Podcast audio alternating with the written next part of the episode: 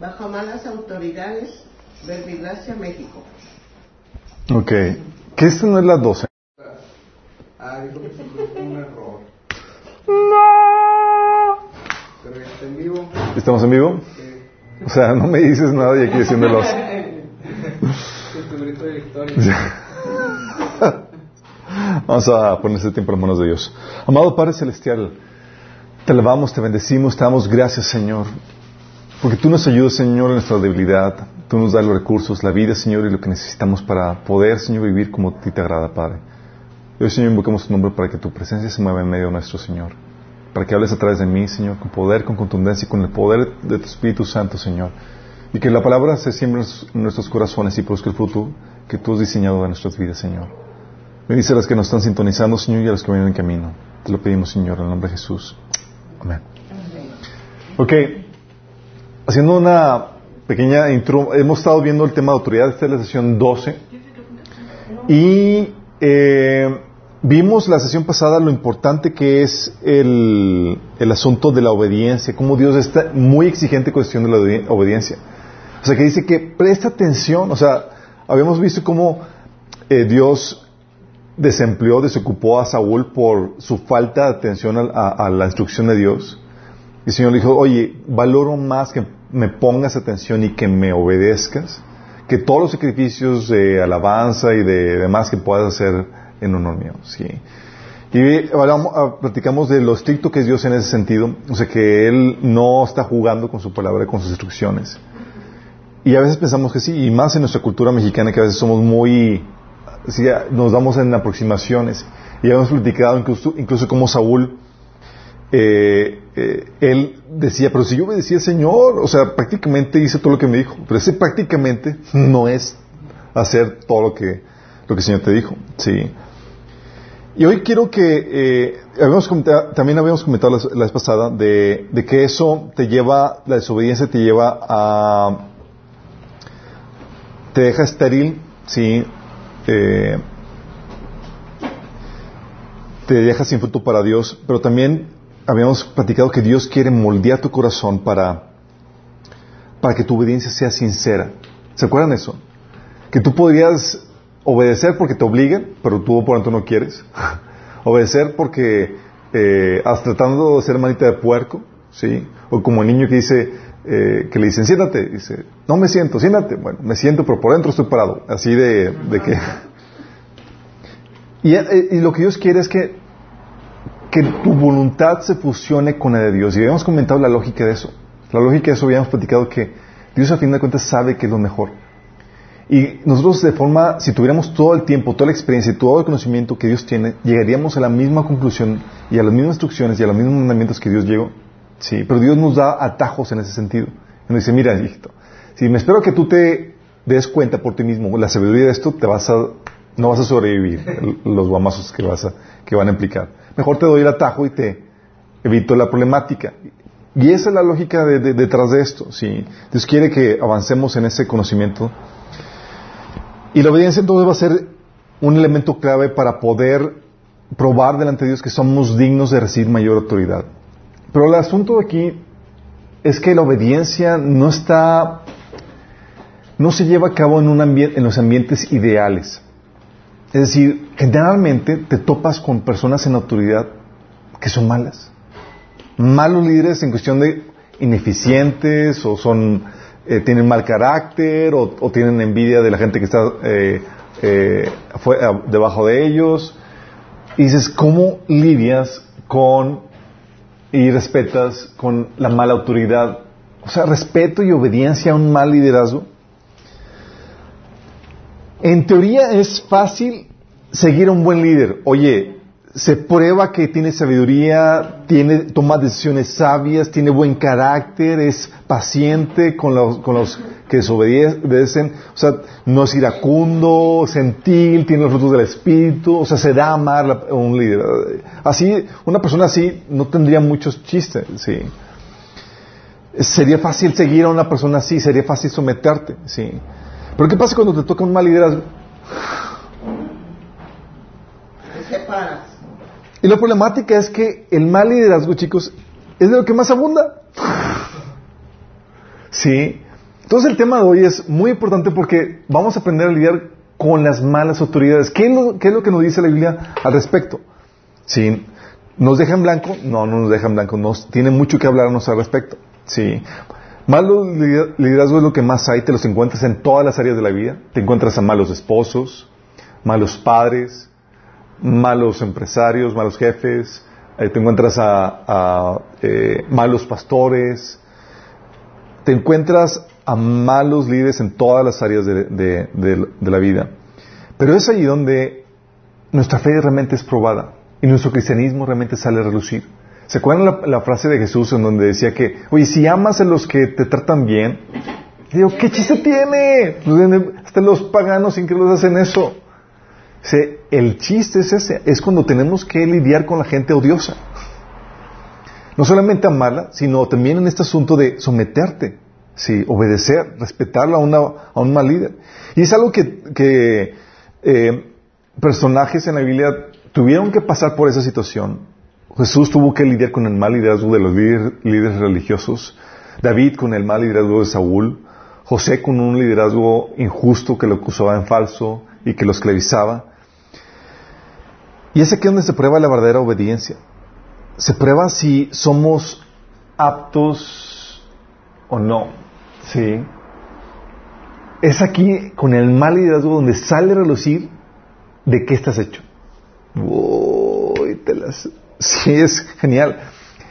Y Dios va a ordenar a malos líderes o malas autoridades sobre ti para tu bendición. Suena así como que, ¿cómo puede Dios permitir eso? Sí, lo hace para tu bendición. Lo hace para probar y sacar a relucir lo que hay en tu corazón para que puedas hacer las correcciones debidas. Si dice Deuteronomio, 8.2, fíjate el actuar de Dios para con el pueblo de Israel. Dice, recuerda cómo el Señor tu Dios te guió por el desierto durante 40 años, donde te humilló y te puso prueba para revelar tu carácter y averiguar si en verdad obedecería sus mandatos. ¿Sí se encuentra lo que... 8.2. Si se encuentra lo que hace Dios, la actitud de Dios es, a ver, hijito, tú no eres trabajo ya terminado, ya te saqué de Egipto, ya te saqué de esclavitud, ya eres salvo y demás, pero tenemos que ponerte a prueba. Tiene que salir a relucir lo que hay en tu corazón. ¿Sí? No porque Dios no sepa, porque nosotros no sabemos lo que hay en nuestro corazón. ¿Sí? No sé, hasta que nos ponen situaciones que, te das cuenta, ah, su mecha, esto había en mí, y salen a relucir muchas cosas que estaban mal. De hecho, 1 Pedro 1.7 también habla del mismo asunto. Dice, estas pruebas demostrarán que su fe es auténtica. Están siendo, está siendo probada de la misma manera que el fuego prueba y purifica el oro, aunque la fe de ustedes es mucho más preciosa que el oro, que el mismo oro. Entonces su fe, al permanecer firme en tantas pruebas, les traerá mucha alabanza, gloria y honra en el día que Jesucristo sea revelado a todo el mundo. Fíjate cómo habla aquí de que dice que esas pruebas van a demostrar que tu fe es auténtica. Si tú puedes decir que no, yo sí tengo fe, yo sí yo tengo lo que se necesita y demás, y, las pruebas son lo que lo, sacan de relucir esa, situación. Sí. Eh, por eso, algo que hacían los, eh, los discípulos, los apóstoles, la forma en que alentaban a los discípulos, ¿saben cómo era? Decía que ellos confirmaban y animaban, a los discípulos, los apóstoles, exhortándoles a que permanecieran en la fe y diciéndoles que es necesario que atraviesen muchas tribulaciones, que a través de muchas tribulaciones entraremos en el reino de Dios. Y una manera en que animaban a la gente, chicos, van a tribulaciones, ánimo. ¿Qué, tipo de ánimo es ese? Pero ¿por qué? ¿Por qué? Porque saca a relucir lo que, hace, lo que hay realmente en nosotros, el carácter, la fe realmente si es auténtica o no, y permite hacer las correcciones. Y hace que, lo, como dice Pedro, que se refine como el oro para que al final sea digna de alabanza. Sí, es importante esto. Entonces dices, oye, ¿qué onda? ¿Por qué Dios permite esto? Obviamente lo hace para probarte, pero quiero que recuerdes los propósitos o la agenda de Dios, y esto lo vimos en Mente Renovada. ¿Quién se acuerda de los cuatro propósitos de Dios? ¿Se acuerdan que habíamos platicado en Mente Renovada que, la problemática entre Dios y nosotros es que nosotros tenemos una agenda que no es la de Dios típicamente? Y nosotros buscamos nuestra comodidad, nuestros sueños, eh, tener éxito aquí, allá, lo conseguir una nueva casa. Y para Dios tiene otra agenda. Dice, "No, yo tengo aquí otra agenda y que quiero implementar en tu vida y voy a implementar en tu vida. Y todo lo que sucede en tu vida va a estar encaminado a eso. ¿Quién se acuerda? Los cuatro, ¿no? ¿Se acuerdan? eso? Sí. Sala, école, tu salvación, Romanos 8:23. Dios permite, sí, dice que Dios es, lo que buscaba es tu justificación, obviamente. Eh, el segundo, ¿quién se acuerda? Por cinco puntos. ¿Diez? Sí, tu santificación, estar hechos conforme a la imagen de Cristo. Dice que lo, a los que antes conoció, a esos justificó, esos llamó, a esos justificó, sí, para que- y los predestinó para que fuesen hechos conforme a la imagen de su Hijo Jesucristo. Dios, Dios, Dios te lleva en situaciones, en problemáticas en la vida para, primero, llevarte a que lo conozcas. Y mucha gente ha venido a Cristo por causa de dificultades, crisis en sus vidas y demás, y Dios lo tenía todo fríamente calculado para que llegaran a Cristo de esa forma, sí, para que pudieran conocerlo. Pero también no se quedan ahí las dificultades y problemáticas en esta vida. Dios las permite para que, sigue, las sigue permitiendo ya como cristiano para que seas hecho conforme a la imagen de Cristo. Es el deseo de Dios, es la intención de Dios.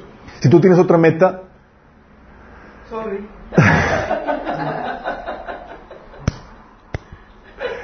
vas a sufrir la voluntad de Dios. Vas a sufrirla. No vas a percibirle como algo bueno, agradable, perfecto. Pero Dios dice, te estoy bendiciendo, hijo. O sea, hay gloria en que seas hecho a, a mi imagen y semejanza. Y tú, no, yo quiero mi comodidad. Sí. Dios dice, no, hijito. Sí. Sería hecho conforme a su imagen y semejanza. También el que realiza las obras que Él preparó antemano. Efesios 2.4 dice que fue- somos hechura suya, creados en Dios para buenas obras, las cuales Él preparó antemano. Sí, Él preparó cosas, actividades, obras que tú fuiste diseñado para hacer. O sea, no estás aquí sin propósito. Y Dios te conforma a su imagen y a la imagen de Cristo para que puedas hacer esas obras. Y todo eso, porque también Dios tiene como propósito el- tu gloria eterna. A los que antes conoció, a esos llamó, a esos justificó y esos glorificó. Él les ha, Él desea añadirte gloria a, tu vida. ¿sí? Por eso Pablo entendía este, este, tenía ese entendimiento y podía, por eso podía darle gracias a Dios por las dificultades y pruebas y tribulaciones que vivía, porque sabía que eso le añadía un peso enorme de gloria. Y decía, Señor, gracias. ¿sí? Él estaba alineado a los propósitos de Dios para nuestra vida. Bueno, pues el mal liderazgo, Dios lo permite para eso. El mal liderazgo es típicamente lo que Dios utiliza para forjar el carácter y el liderazgo de sus hijos. Sí. Dios lo permite para eso. ¿Se acuerdan Proverbios 27, 17? El hierro se afila con el, el hierro. ¿Y el ser humano? El hombre con el, el hombre con el trato con el hombre. Todo lo que hace Dios es, hijito, te veo que estás todavía muy boludo, vamos a, tu- a, a- a pulirte como obra de arte y anda, te cincela y duele. Sí. Pues sí. pues de los que ya hemos, hemos sido cincelados, pero eso es, la palabra de que somos hechura suya, eh, eh, en griego es, es- habla de eso, de que somos una obra de arte por parte de Dios, sí, esculpida por Él. Y, es ahí donde Dios te tiene que someter a este trato para poder, para poderte alistar para el propósito que el Dios tiene preparado para ti. Las buenas obras que he preparado antemano no pueden venir si no estás, si no tienes la imagen de Cristo. Sí, Dios te lleva por ese trato. Te lo voy a poner de esta forma. Dice la Biblia, acabamos de leer que en Deuteronomio 8:4 que Dios tuvo que llevar y pulir al pueblo de Israel, ponerlo a prueba en el desierto. ¿Por qué creen que era necesario eso? Para que se conociera a sí mismo. Se reconociera y para saber si eran listos, estaban listos para entrar a la tierra prometida. ¿Era el diseño de Dios que entrara a la tierra prometida? Sí. Era el diseño. ¿Pasaron la prueba? No. Sí. Dios tiene buenas obras que preparó para ti. Sí. Quiere que entres a esa tierra prometida, a, a esos diseños, esos planes de Dios, pero antes tiene que venir ese tiempo. Sí. Tiene que ponerte a prueba, tiene que refinarte para si estás listo.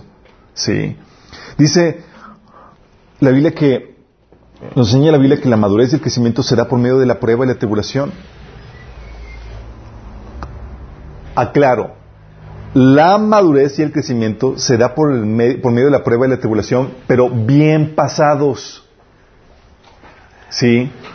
Por medio de la prueba y tribulación, bien pasados. ¿A qué me refiero con esto? Fíjate lo que dice Santiago 1 del 2 al 4. Santiago dice, hermanos míos, considérense muy dichosos. ¿Cuándo? Cuando salléis en diversas pruebas. Cuando se ganen la lotería, cuando les den un aumento de sueldo, cuando se... No, ¿cuándo deben estar dichosos los cristianos? ¿Cuándo? Dice, cuando tengan que enfrentarse con diversas pruebas. Fascina. Y no está siendo sarcástico Santiago, ¿eh? No es como que... Dice que te, que te gozas cuando tengas que pasar, cuando tengas que pasar por diversas pruebas. Y dice, ¿por qué? Porque ya saben que la prueba de su fe produce constancia y la constancia debe llevar a feliz término la obra para que sean ¿qué? perfectos e íntegros sin que les falte nada. La prueba es lo que hace, te refina, te perfecciona y hace que no te falte nada porque saca a relucir lo que hay, lo las deficiencias que hay en tu vida. Benditas pruebas. Por eso cuando, por eso Santiago te decía, gózate en medio de las dificultades. Sí. Pero solamente puedes tenerlo en mente cuando entiendes el propósito de las dificultades. Y en ese contexto es cuando dice Santiago, si a alguno le falta fe, digo, si a alguno le falta sabiduría, pídala al Señor. ¿Por qué lo dice? Porque a veces no sabemos por qué estamos pasando las pruebas. Señor, muéstrame, dame sabiduría. Sí, en ese contexto lo está diciendo. Y hay glorias, chicos, que vienen y van a venir de tu vida, pero vienen después de los sufrimientos.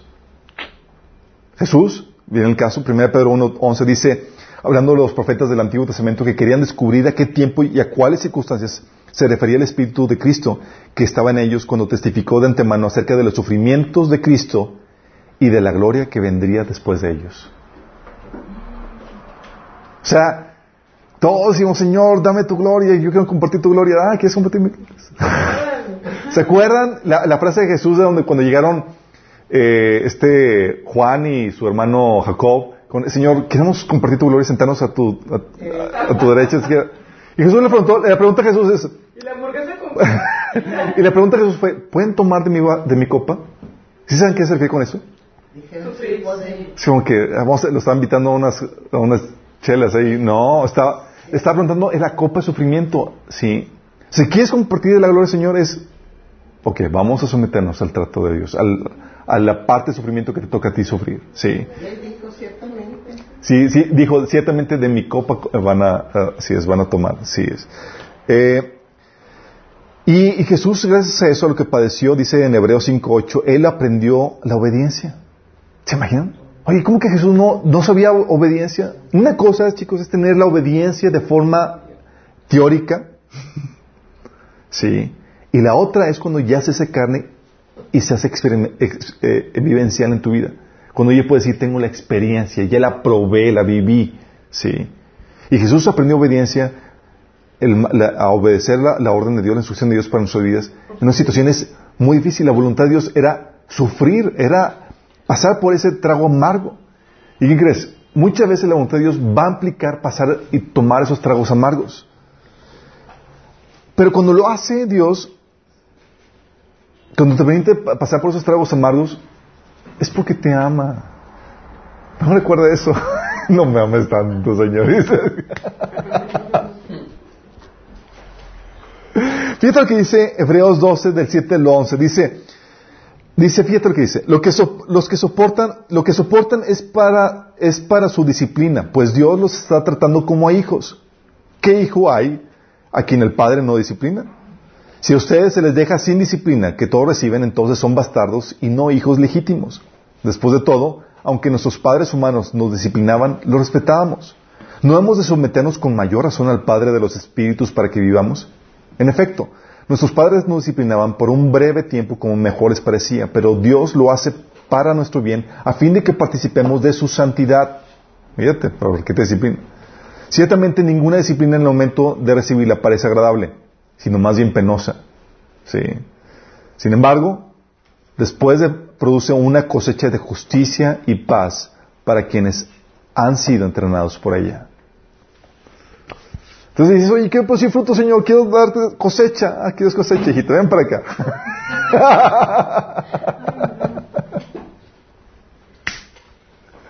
y lo bueno es que el Señor no nos pregunte, chicos. Él nos mete en esos procesos. Él nos diseñó los procesos de nuestra vida, sí.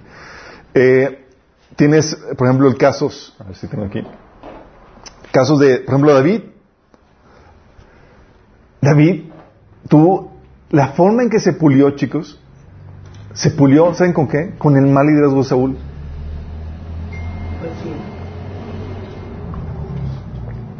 Siempre.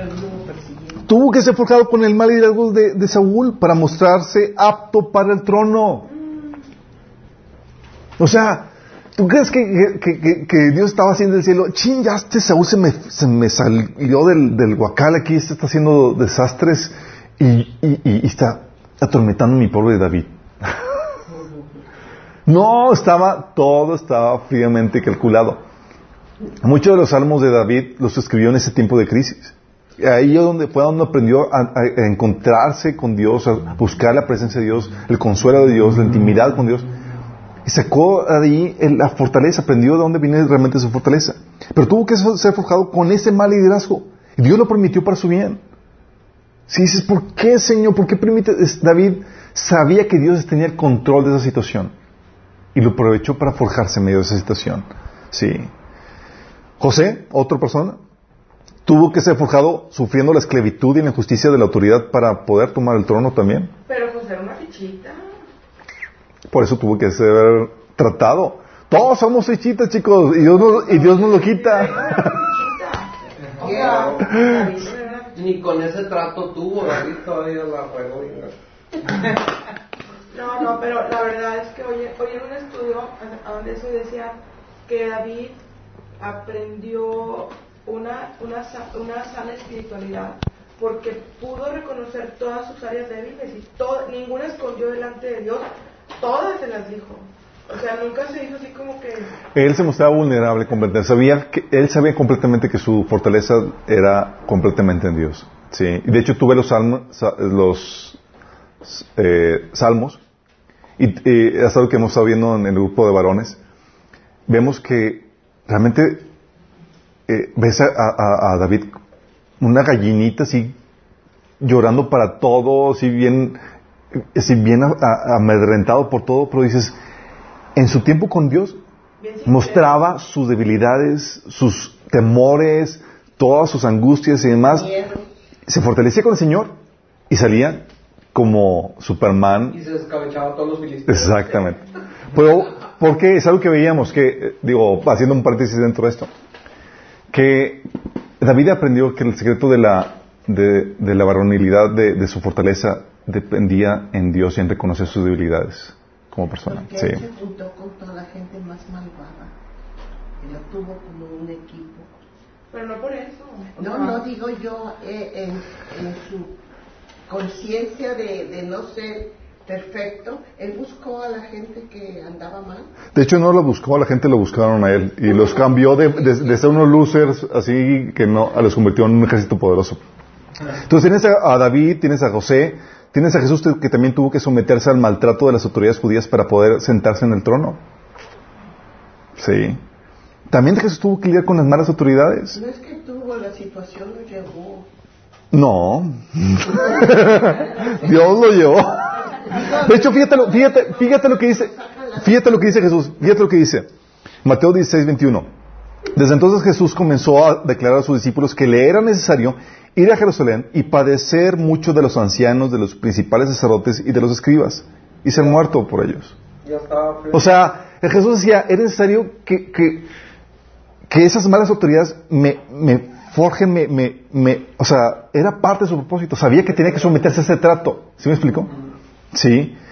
¿Y sabes quién más? Dentro de esa trama tienes a David, a Josué, a Jesús, a ti. a ti. A ti.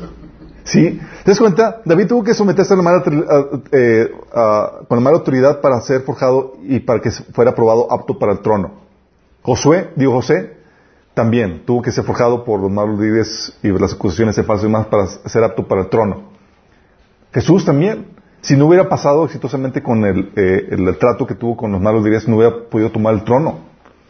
¿Por qué crees? Tú también has sido llamado a tomar el trono.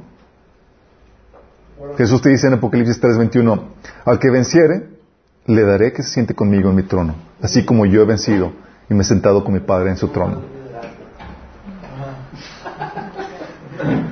Entonces estoy diciendo cuál es el caminito al trono. sí.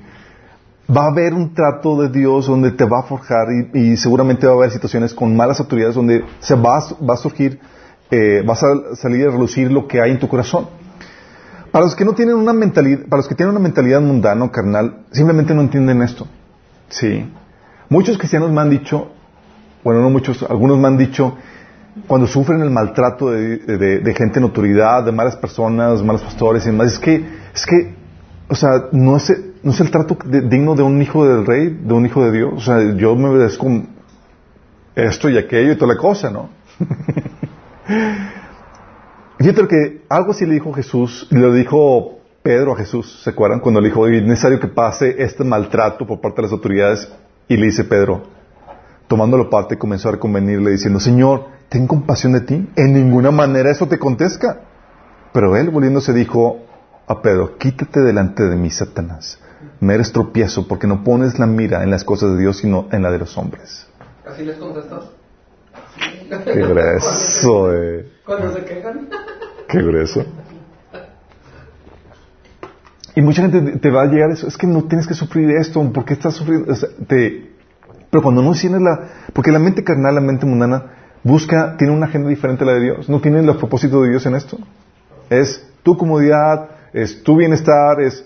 Y la voluntad de Dios, bueno, allá si, si sobra, si encaja dentro de tus planes y demás, ahí, bueno, lo, medio lo metemos. Cuando la prioridad del hombre redimido, del hombre en Dios, es siempre es la voluntad de Dios, cueste lo que cueste. Y no porque, no porque sea algo malo o dañino, sino sabemos que Dios siempre busca lo mejor para nosotros. Y Dios dice, vas a sacrificar tantito, hijo. Pero va a durar y te voy a recompensar por la eternidad. Sí. Invierte un poco. Invierte un poco. Y ese día donde decimos, bueno, entonces, ¿qué, Señor? Eh, ¿Vamos a tener que lidiar con malas autoridades? ¿Qué, consejos hay? Sí.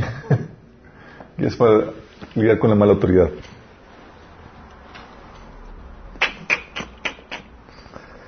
Primera situación que debes ver con esto. Cuando estás lidiando con una mala autoridad, chicos, tienes que tener siempre en mente a Dios en medio de la situación. Tienes que ver a Dios y no a la persona.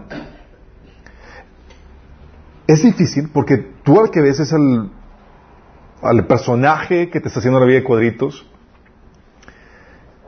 con, y ves todos sus defectos y no solamente los ves, el enemigo te lo recuerda y te está ahí eh, en, en, la mente y te está recalcando y dice, mira lo que hizo, mira, no sabe Y te empieza a meter cizaña en la mente con, más aparte de lo que tú estás viendo. Pero tienes que entender que la única forma en que puedes lidiar con eso exitosamente es tienes que ver a Dios detrás de esa situación. Y en vez de ver a la persona, tienes que ver la autoridad de Dios que representa a esa persona. Tienes que verlo de esa forma.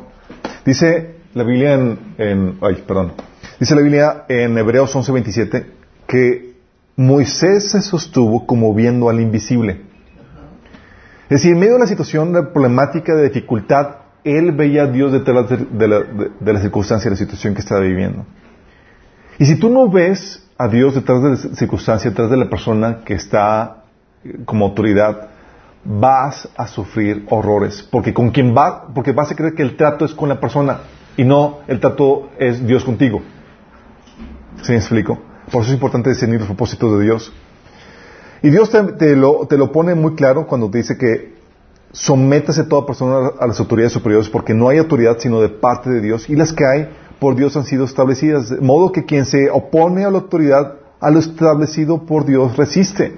Diciendo, hijo, no estás lidiando con una persona, estás lidiando con mi autoridad en esa persona. ¿Sí me explico? Por eso cuando ves esta situación, tú lo ves en este, en David muy claro, cuando David veía los defectos terribles que tenía Saúl y veía la oportunidad de poder poner orden en esa situación. Le podía haber quitado la vida. Sí. Y en 1 Samuel 2, 24, 6, le dijeron los, sus soldados cuando entró Saúl a, hacer del baño en una cueva y resulta que el baño está ocupado.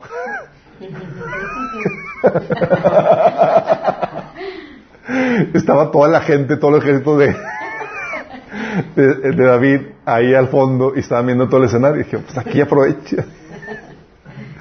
Y entre tanto ruido que estaba haciendo Saúl, no escuchaban cómo se le acercaba David para cortarle la...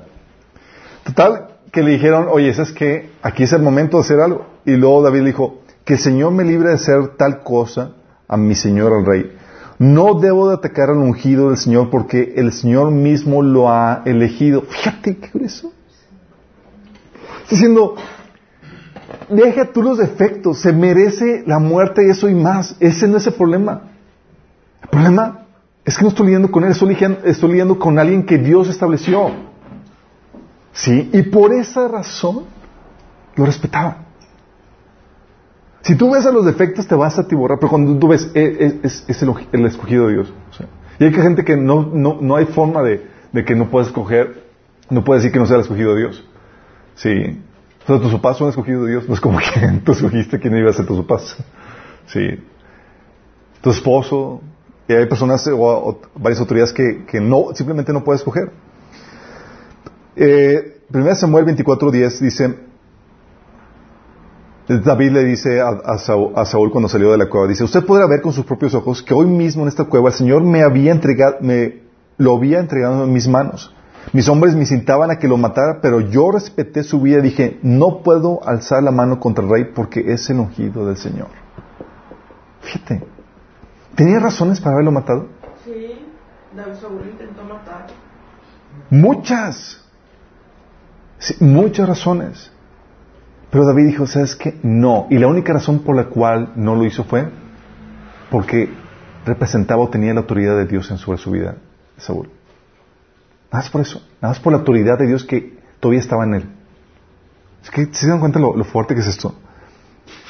También, eh, en otro episodio también le dijo David, cuando entró a la, tienda de campaña donde estaba Saúl, estaba dormido, y dijo, Abisaí dijo, aquí es la oportunidad, otra vez. Y tuvo varias oportunidades de matar a Saúl.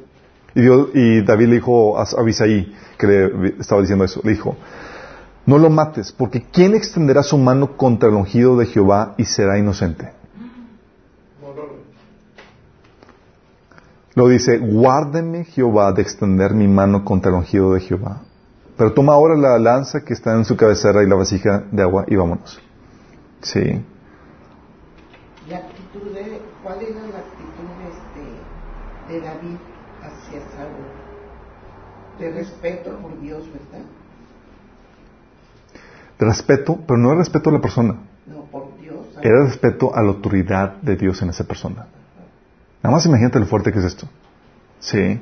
Hay personas, porque las malas autoridades, tú puedes tener características nefastas a las personas en, en, autoridad. Oye, que no son incompetentes, que no son sabias, que son necias, o que tienen mal carácter, o que toman malas decisiones, o cualquier... Dices, ¿cómo lidias con eso? La primera cosa que tienes que lidiar es, estás lidiando no con la persona, sino con la autoridad de Dios en esa persona. Y eso que te cambia todo el aspecto, ¿sí?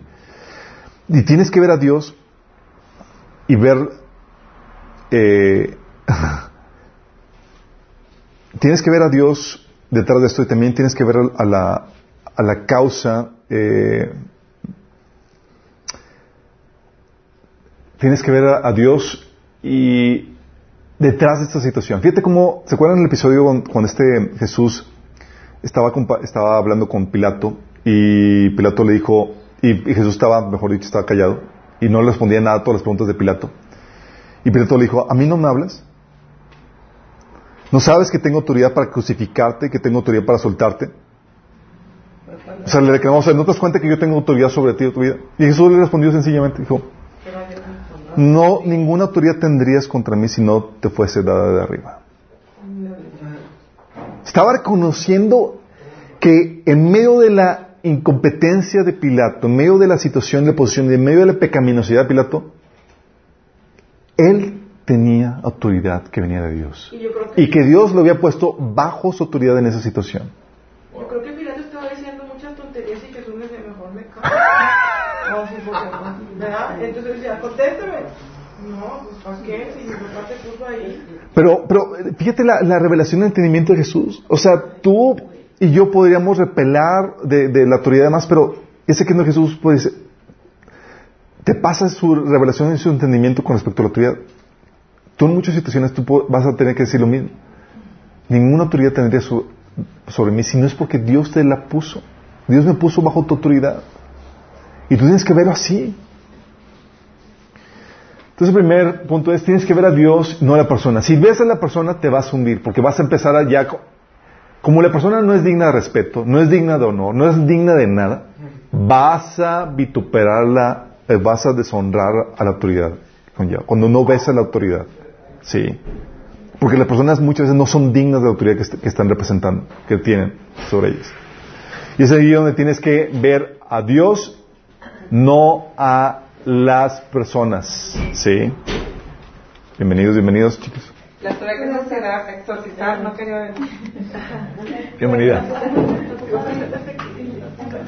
Ok, entonces, primer punto, tienes que lidiar con la mala autoridad, tienes que ver a Dios, no a la persona. Ver a Dios detrás de la situación y ver que la autoridad que, viene de Dios que tiene esa persona sobre tu vida. ¿Sale?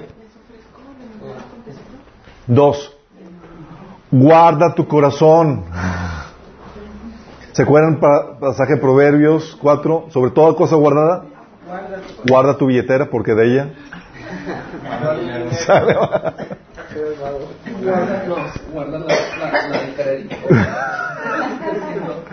Eh, sobre toda cosa guardada, guarda, tu corazón porque de él mana la vida. Sí. Es un mandamiento de Dios que te dice, guarda tu corazón, administra, tienes que ser bien buen administrador de tu corazón. Y la- las malas autoridades, chicos, cuando tú vives con malas autoridades, inevitablemente te van a causar dolor, frustración, te van a causar heridas.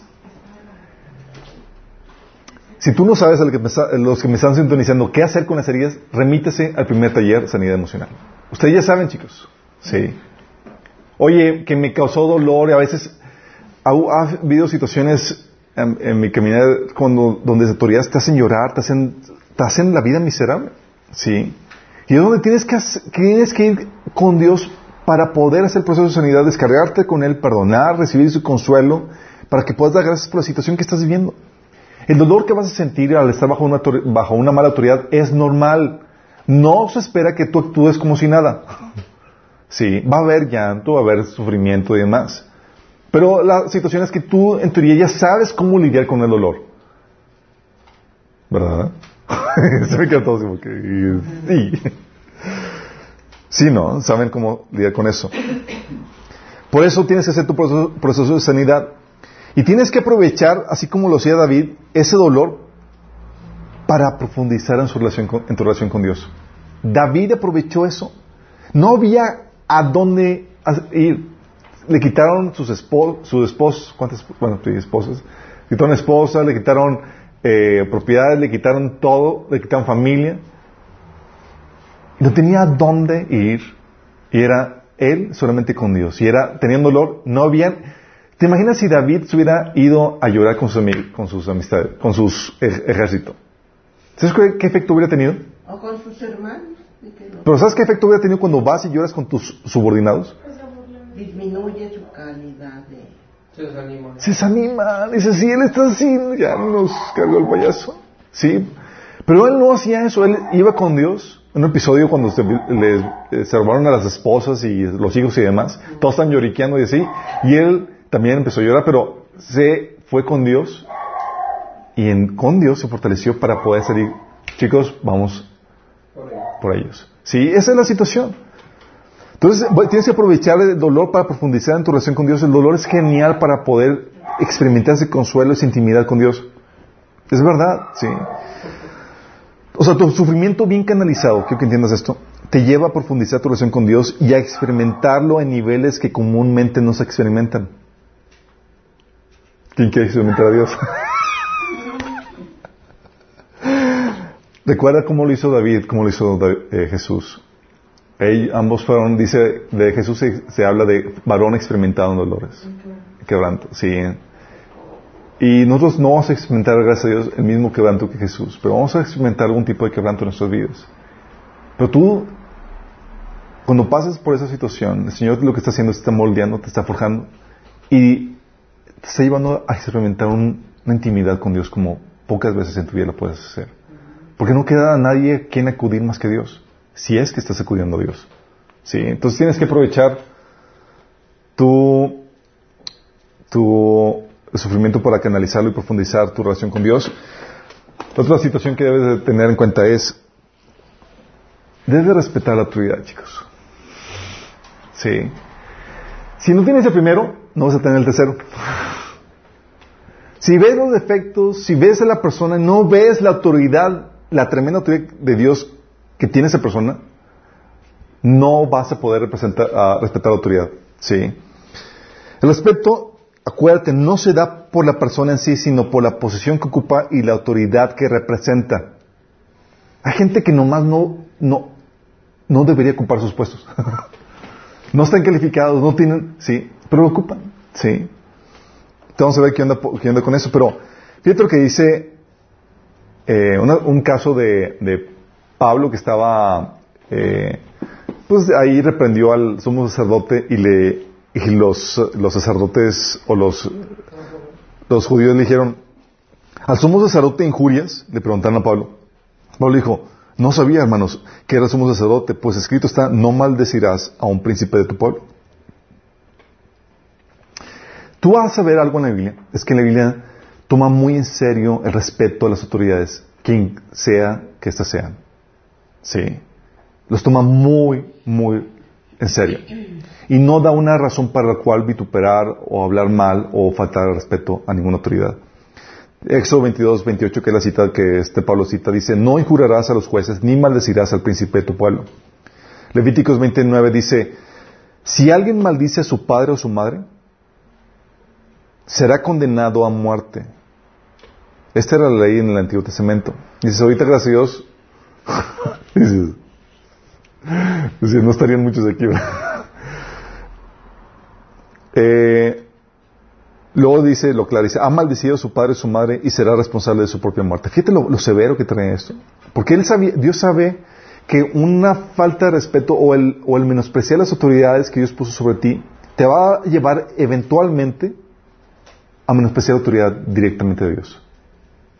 Sí. Si no puedes, lo que hemos comentado las cosas, si no puedes respetar y someterte a la autoridad visible, mucho menos en un trato directo con Dios, en una relación con Dios que no ves. Mucho menos. Sí. Dice, eso el mandamiento, eh, luego lo, men- lo mencionó varias veces la Biblia. En Proverbios 20:20 20 dice, por ejemplo, con respecto a los hijos, el que maldice a su padre o su madre, se le pagará se le apagará su lámpara en la oscuridad tenebrosa. Y con maldecir no me, refiero a decir eh, insultos así graves, sino es hablar mal de. Sí, maldecir es decir mal de algo. Por eso en Éxodo 20, 12 nos enseña que honra a tu padre y a tu madre para que tus días se larguen en la tierra de Jehová, que Jehová tu Dios te da.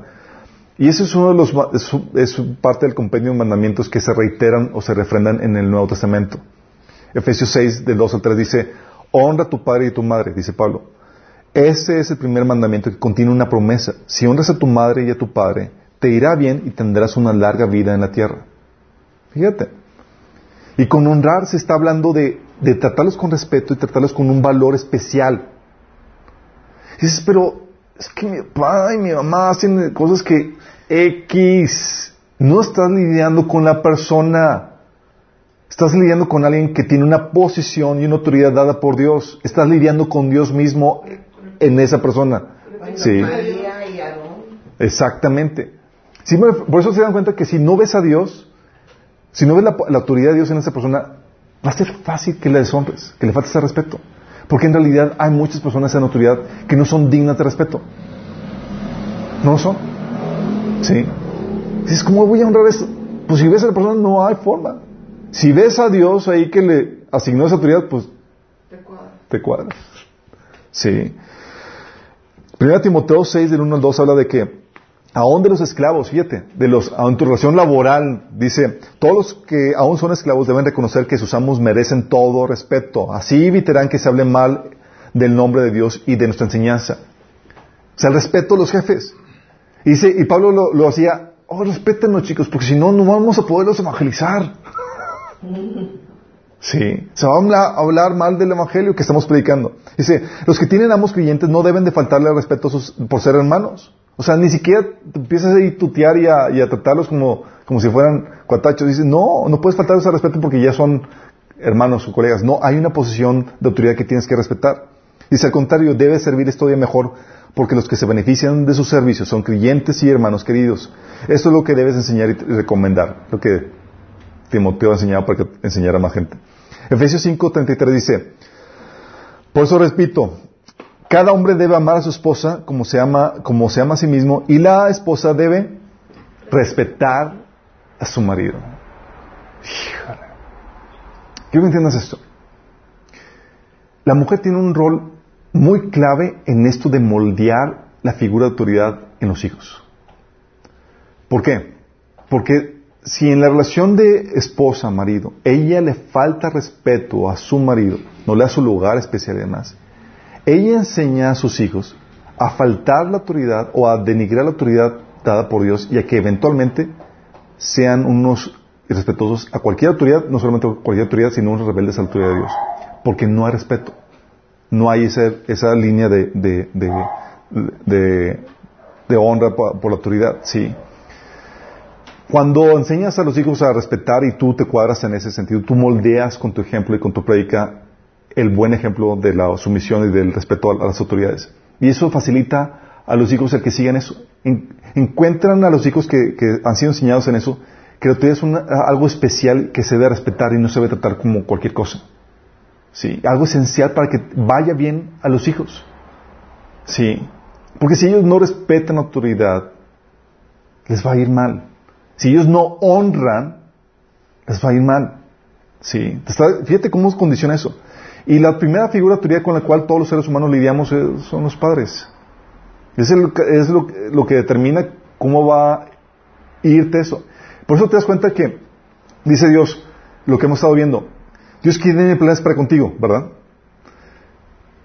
Pero esos planes te va a tener que someter a un trato con la autoridad para, que, para ver si te los entrega o no. Y comienza en casa. Sí, desde casa. ¿Cómo eres o cómo fuiste durante tiempo en casa? Los que no fueron entrenados en esa sumisión, en ese respeto a las autoridades, las sufren horrores después. Las sufren. Sí. Fíjate cómo habla de, de, incluso de los ancianos, figuras de también de autoridad Levíticos 19:32. Fíjate la instrucción de Dios. Ponte de pie en presencia de los mayores. Respeta a los ancianos. Uf, qué, grueso, ¿no?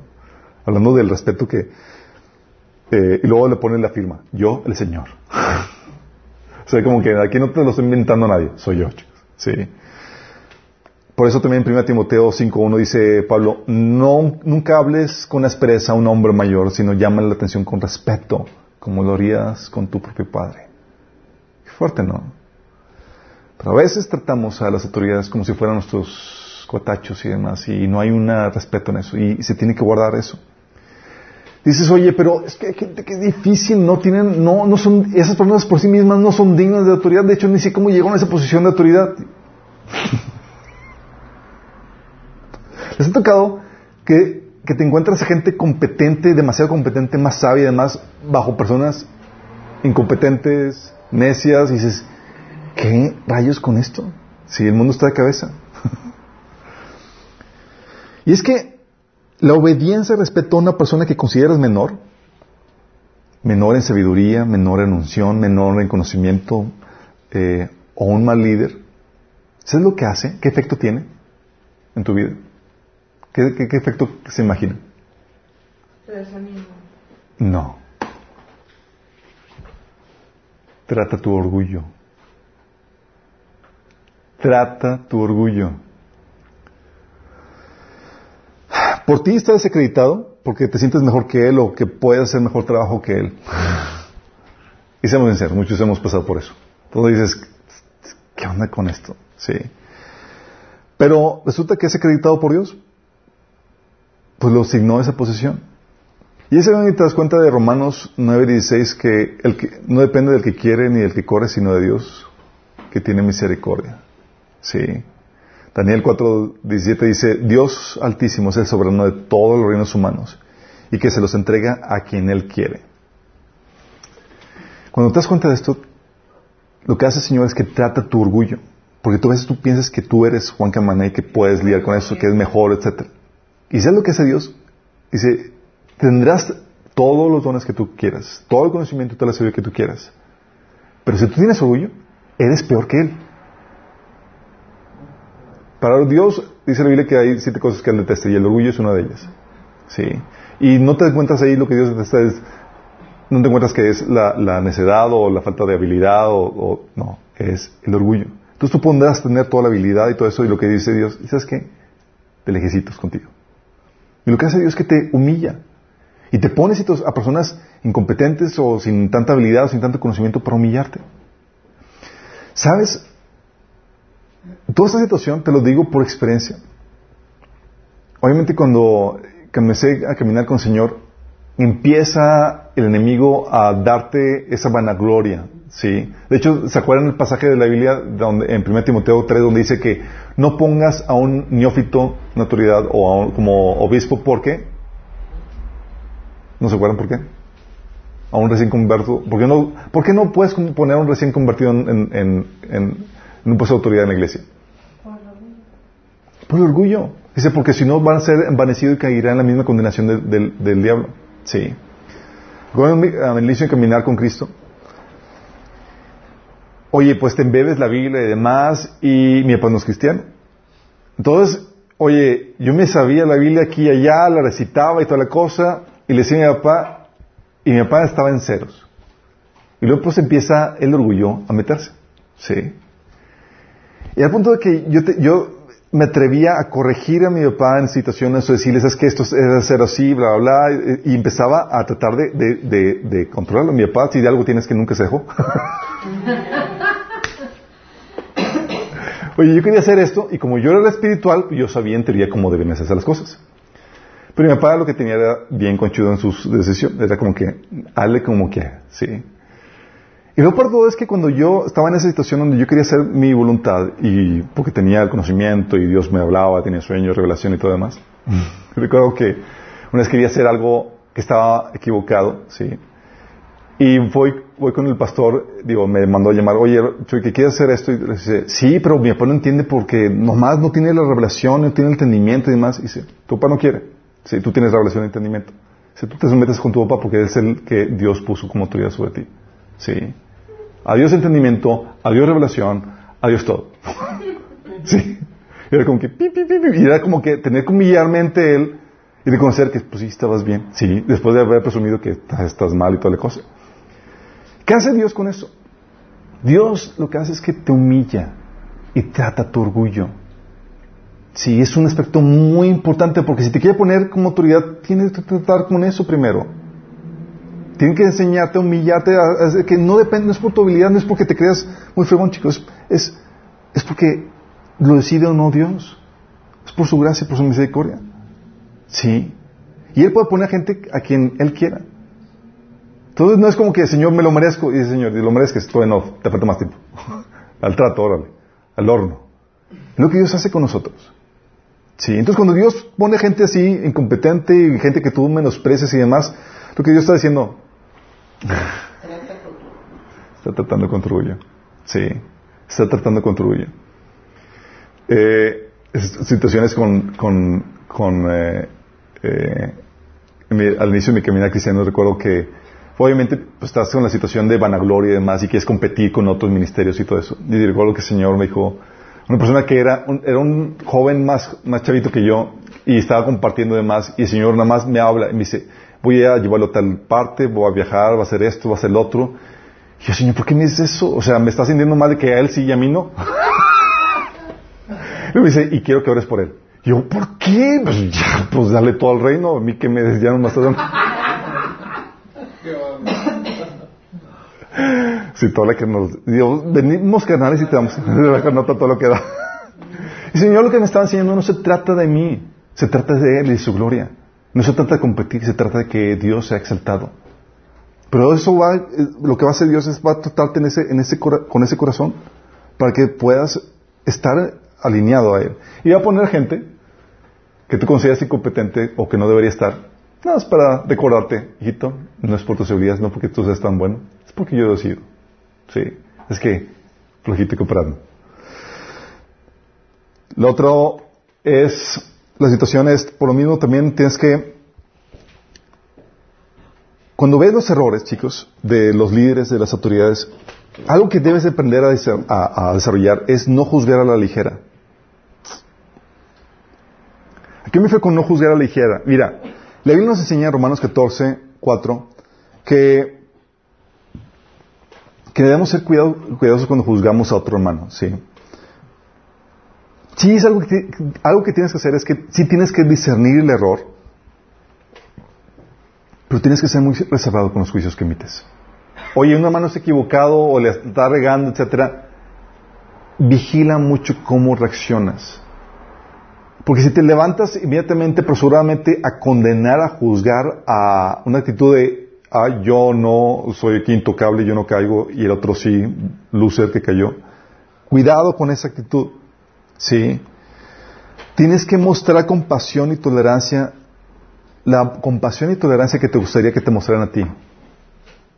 Porque tú también vas a caer. Tú también la vas a regar. Es ahí donde Lucas 6, 36 al 38 habla acerca de eso. ¿Se acuerdan el pasaje que habíamos comentado? Dad y se os dará, que no se habla de dinero, sino habla de juicios. Dice Jesús, sean compasivos, así como su Padre es compasivo. No juzguen y no se les juzgará. No condenen y no se les condenará. Perdonen y se les perdonará. O sea, trata a otra gente como te gustaría que te trataran a ti cuando falles. ¿Sí? Dice, den y se les dará. Se les echará en el regazo una medida llena, apretada, sacudida, desbordante, porque con la medida que midas a otros se les medirá a ustedes. ¿Sabes qué Señor me, me hablaba con eso? Porque cuando ves a la gente de autoridad, la gente de autoridad es, mm, como es más visible, es más fácil que vea los errores. ¿Sí? Entonces es más fácil que vea los errores. Y más, yo recuerdo que tenía, yo tenía una actitud de desprecio a la gente que, que, veía con los errores. ¿Qué onda con eso? Sí. Hasta, que el Señor viene conmigo y mi espíritu me dice, ¿tú crees que lo harías mejor que Él, verdad? Nada más cuando te das pregunta ya te, te da miedo, dices.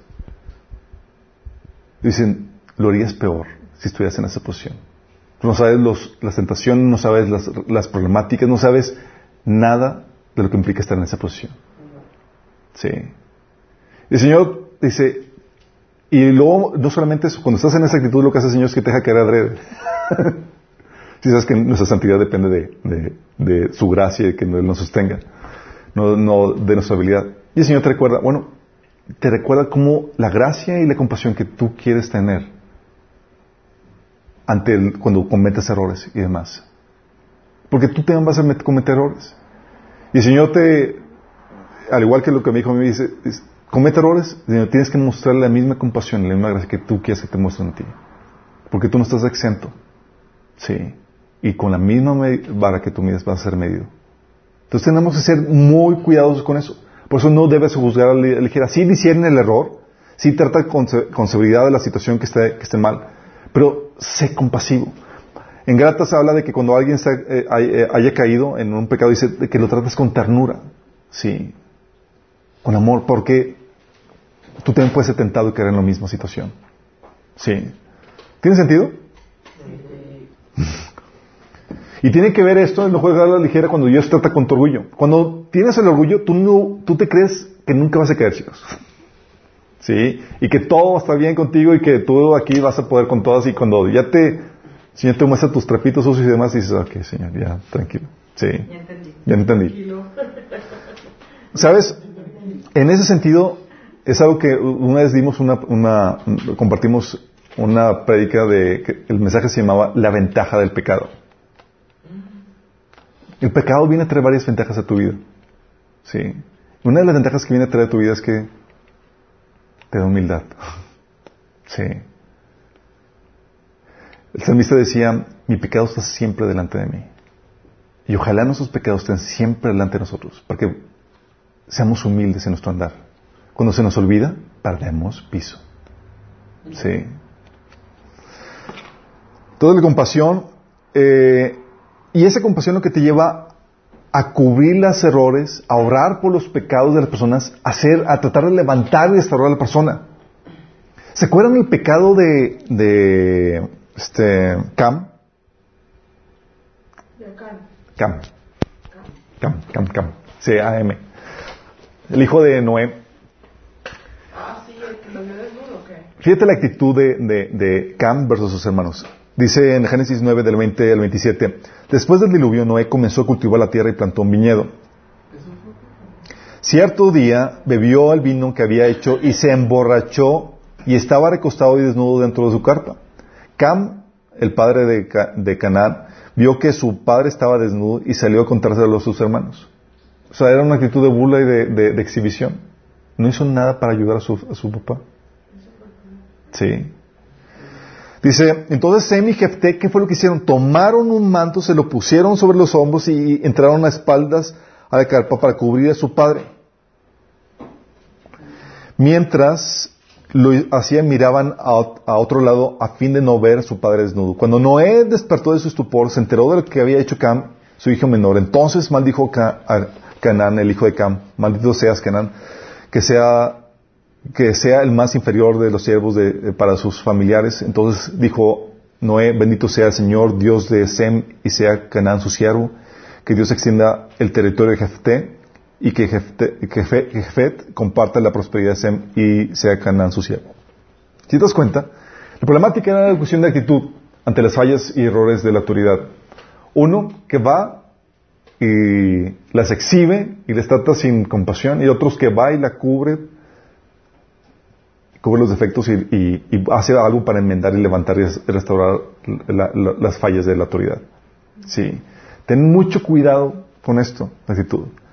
Sí. Dios utiliza o ve, la- eh, pone malas autoridades sobre tu vida y nada más observa, dice, vamos a ver cómo va a reaccionar.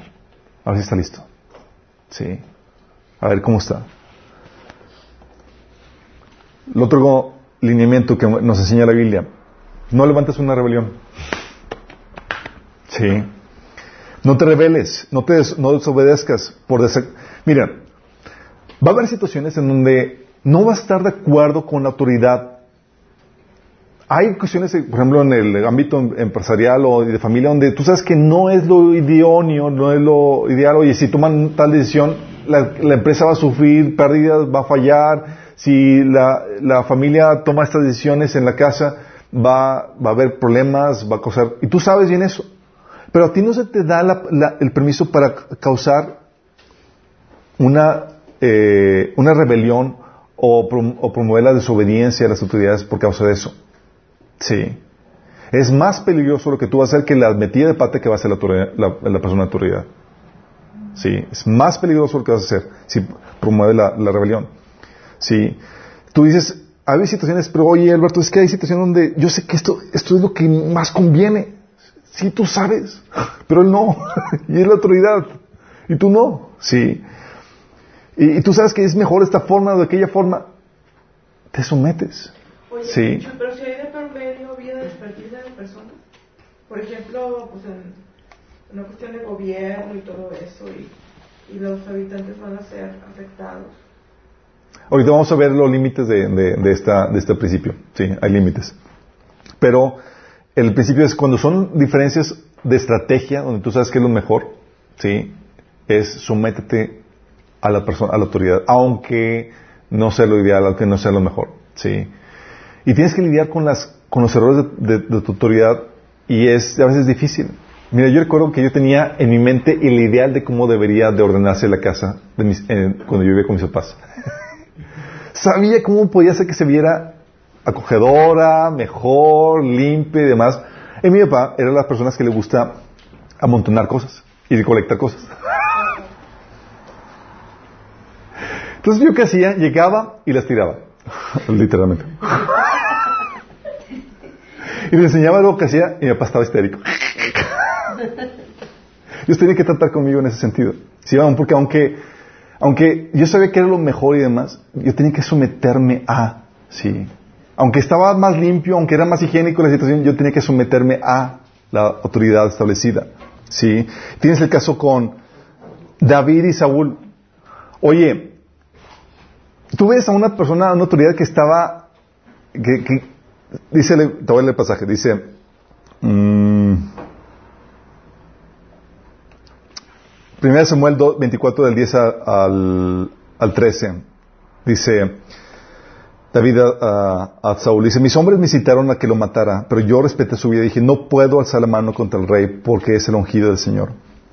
Dice, Padre mío, mire usted el borde de su manto que tengo en la mano, yo corté ese pedazo, pero usted no lo maté, reconozca que yo intento ser, que yo no intento hacer mal ni traicionarlo. Usted, sin embargo, me persigue para quitarme la vida, aunque yo no le he hecho ningún agravio. Que el Señor juzgue entre nosotros dos y que el Señor venga, me venga de usted pero mi mano no se alzará contra usted. Como Dios, como dice el antiguo refrán, de los malos la maldad, pero por eso mi mano jamás se alzará contra usted. Fíjate la, tremenda eh, sumisión de, Saúl, aunque de David a Saúl, aunque Saúl estaba por todo, dice, es que no me voy a rebelar contra usted. Sí. Él fácilmente pudo haberle causado una revuelta y demás por el mal demás, pero dije, ¿sabes qué? Dios se va a encargar de usted. Dios se va a encargar de usted. Tienes Contrario a eso, tienes el caso de Absalón. ¿Se acuerdan de Absalón por qué es famoso? ¿Por qué pasó la, la historia? ¿Por qué pasó? Se rebeló contra David. Se rebeló contra David. Sí. A él no le gustaba cómo se decían las cosas. Y llegaba una gente para buscar justicia y demás, y como que estaba viendo problemas o ineficiencias en el gobierno, y Absalón le preguntaba, eh, llegaba con la gente que buscaba eh, justicia eh, por parte del rey, y le platicaban el caso. Y le decía a Absalón, tu demanda es justa, pero no habrá quien te escuche por parte del rey. Qué pena.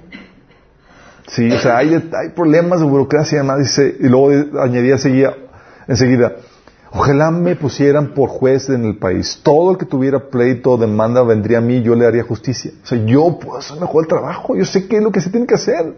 Sí. Aquí está viendo fallas. ¿Y qué ocasionó? Ya conocen la historia. Absalón se rebeló contra la autoridad. ¿Y qué ocasionó? Pues finalmente Dios lo llevó, le dio matada, le quitó la vida. ¿Tienes otro caso? La rebelión de Coré. ¿Se acuerdan de la rebelión de Coré? Sí. Quiero que entiendas esto. Cuando no ves a, Dios, sino a la persona, va a fastidiarte la autoridad. Nada más imagínate el pueblo de Israel. Está en una situación donde estaban eh, viajando por el, por el desierto sin llegar a ningún lado, dando vueltas. Sol, poca agua, situaciones de, siempre la misma comida y demás. Pregunta, ¿ustedes creen que veían a Dios detrás de esa situación? ¿Veían a Dios que estaba guiándolos en esa travesía? ¿No? No, efectivamente no. ¿A quién veían? Moisés. Moisés. Fíjate lo que dice. Se reunieron para ponerse a Moisés y a Aarón y le dijeron, vosotros habéis ido ya demasiado lejos. Si toda la comunidad es santa, lo mismo que sus miembros, y el Señor está en medio de ellos, ¿por qué os creéis vosotros los dueños de la comunidad del Señor? Y Moisés, eh, le dijo a Coré, escúcheme ahora, levitas. ¿Les parece poco que el Dios de Israel los haya separado del resto de la comunidad para que, para que estén cerca de Él y ministren en el santuario del Señor y se distingan como, como servidores de la comunidad? Dios mismo los ha puesto a su lado, a ti y a todos los levitas y ahora quieren tener también el sacerdocio. Tú y tu gente se han reunido para oponerse al Señor, porque ¿quién es Aarón para que murmuren contra él? Moisés. Moisés mandó a llamar a Datán y a, y a, hijos de Elías, pero ellos contestaron, no iremos. Y le dijeron, ¿te parece poco habernos sacado de la tierra donde abunda la leche y la miel, para que ahora quieras matarnos en el desierto y dártelas de gobernante por nosotros? O sea, ¿Veían que era Dios el que estaba haciendo eso? No, veían solamente a quién? A las personas. ¿Sí? ¿Qué fue lo que pasó? Dios dijo, le dijo a Moisés, dice el Señor le dijo a Moisés y Aarón, apórtate a esta gente, que los deja que yo los consuma de una vez por todas. sí. Y a uno se lo tragó la tierra y a otro les cayó fuego. Sí. Tranqui. Pero ¿qué voy con esto? Sí. Lo que voy con esto es, ten cuidado con la rebelión. Dios nos advierte en Romanos 13.2, quien que se opone autoridad a lo establecido por Dios resiste y los que resisten acarre- acarrean condenación para sí mismos. No creas que Dios te va a justificar el hecho que tú sepas cuál es el mejor proceder. Y ese te va a justificar para que te rebeles. No te va a justificar Dios. Es que yo sé que es lo que es mejor. No. Para Dios es más importante el principio de, la, de su orden, tu obediencia, que tu mejor proceder. Sí. No te está permitido desobedecer ni causar rebelión por causa de eso. Dios provee la autoridad, además Dios provee la autoridad que Él eligió de medios para sostenerse en pie y defenderse en medio de la posición. Y si no tiene los medios, Dios es el que le entra al quite directamente. A ti te va mal. Sí. Y eso es muy particular también con las esposas. Tal vez tu esposo no te golpee. sí, qué bueno que no lo haga. Y que no lo haga. ¿eh? Pero Dios tiene la forma de poner a la esposa en disciplina cuando se sale de... eh, eh, cuando no obedece a la autoridad. Sí. Siempre y cuando el hombre mantenga su posición en Dios. Si se deja manipular, ni crea que Dios va a entrar al quite para nada. ¿sí? A quien va a entrar al quite va a ser para destruirte a ti. Éxodo 4 habla de cómo Moisés quería, estaba haciéndose, man- dejándose manipular por Séfora y a quien Dios iba a matar no era Séfora, sino era Moisés. ¿sí? Pueden ver ese pasaje después. Pero cuando tú te, mantienes el- tu posición en, en Dios, en lo que Él te ha ordenado, Dios se encarga de lidiar con tu esposa. ¿sí? Tienes que entender eso. A tus hijos tú sí tienes que ponerlos en cintura, ¿sí? Um, entonces, no levantes una rebelión. La otra, sé fiel. ¿A qué me refiero con sé fiel? No obedezcas solo cuando estés de acuerdo y le des la aprobación y, te- y la autoridad establecida tenga tu aprobación.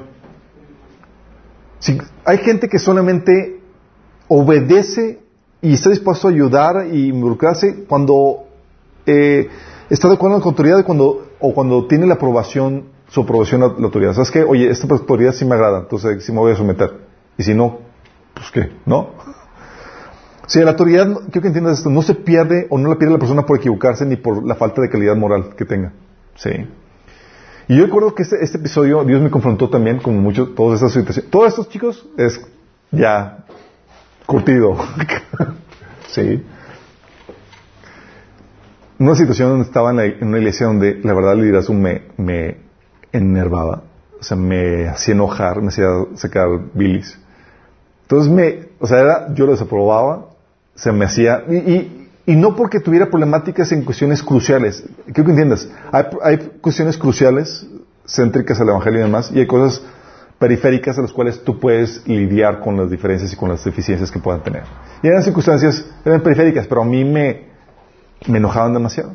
Y por causa de eso yo mantenía mi, eh, mi distancia, había áreas de necesidad y Dios me, me, me ponía la situación para poder ayudar, pero yo para no involucrarme me mantenía a la periferia. Y en una reunión, recuerdo en la, en la iglesia, nada más llega el Espíritu Santo y me dice, me eres una amenaza. Y ya cuando te dice eso, Señor, dices, oh my goodness, algo está mal. Y yo, Señor, ¿por qué? Sí, Soy tan lindo. Exactamente. Creo que te equivocaste de, de línea. Ese es el de al lado. Y ese me dice, porque tú solamente estás dispuesto a obedecer a la autoridad cuando estás de acuerdo con ella. Y si es así, ¿cómo puedo estar confiado en que tú me vas a obedecer cuando estés en desacuerdo conmigo? Y yo, y ti, estoy mal, ¿verdad?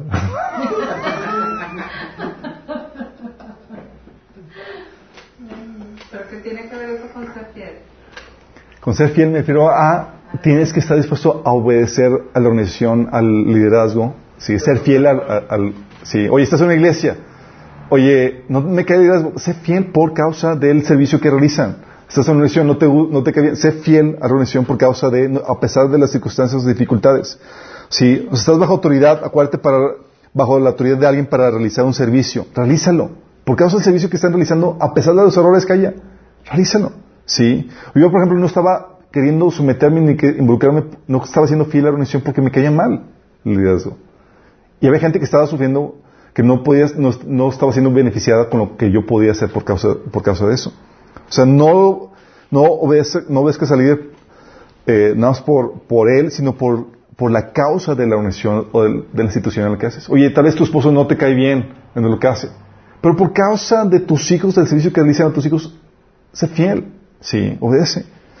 Fíjate lo que, el caso de David con Saúl.